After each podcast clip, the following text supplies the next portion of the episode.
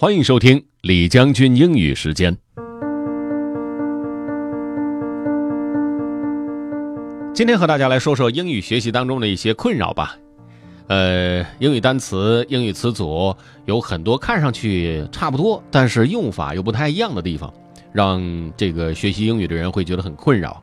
我们今儿说一个什么呢？今儿说 so and so that，他们俩有什么区别？Let's get started. Have fun. What's the difference? So and so that by Alice Bryant.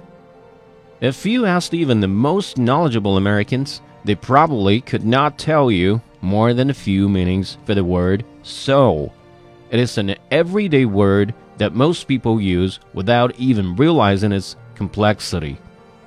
But this mysterious little word can act as an adverb, pronoun, or conjunction, with many meanings as each. In all, there are more than 25 meanings for soul. That's one powerful word.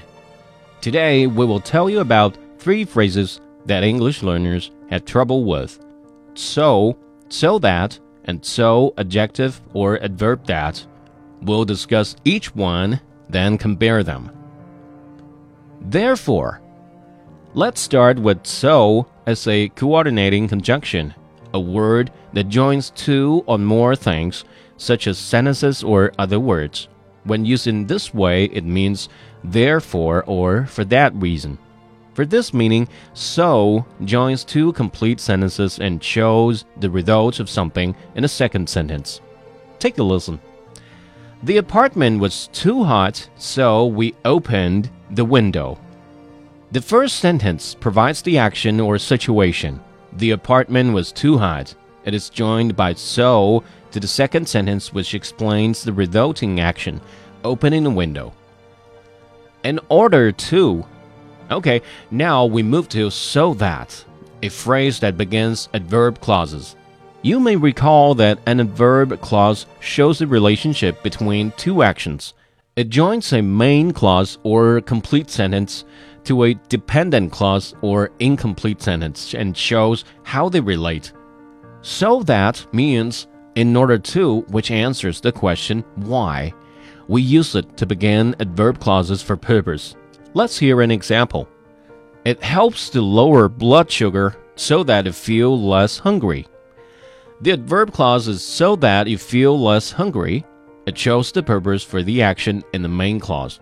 What does it help to lower blood sugar? To feel less hungry. To the level described. Finally, let's discuss the phrasing so adjective or adverb that. This is different from both meanings we've talked about. To try to put it simply, it means to the level described. Here are some examples. This morning, the construction was so loud that we could not sleep. This means that the construction was loud to a level that prevented us from sleeping. In a phrase so adjective or adverb that, the word that begins a type of clause called a complement clause. But we will not talk about that in today's program. What's important today is knowing that the word that for this phrase is also optional and may disappear. Here's how it sounds. This morning the construction was so loud we could not sleep.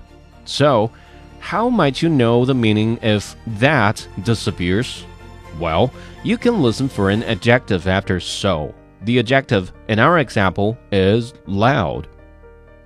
You probably noticed that some examples other than those with so that have modal verbs. All three of today's phrases can have modals, but so that adverb clauses commonly have them. Well, I'm so happy that you stayed around for today's program.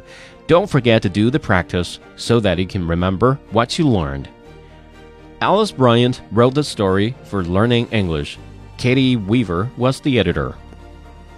呃，说实话，今儿这个内容呢有点稍显枯燥，但是语言嘛，就是在不同的使用过程当中啊形成的，按照他们所形成的一些约定俗成的习惯来进行使用。如果要做到 说出地道英语，那么一定要了解这些使用的习惯，这些约定俗成的一些用法。OK，如果你想回听本期节目，可以关注重庆之声的微信公众号“重庆之声”，点击品牌进入李将军英语时间就可以了。另外，还可以在喜马拉雅 FM 上搜索“李将军”，就可以找着我了。OK，that's all for today. Thanks for listening. This is General Lee 李将军。下期节目见。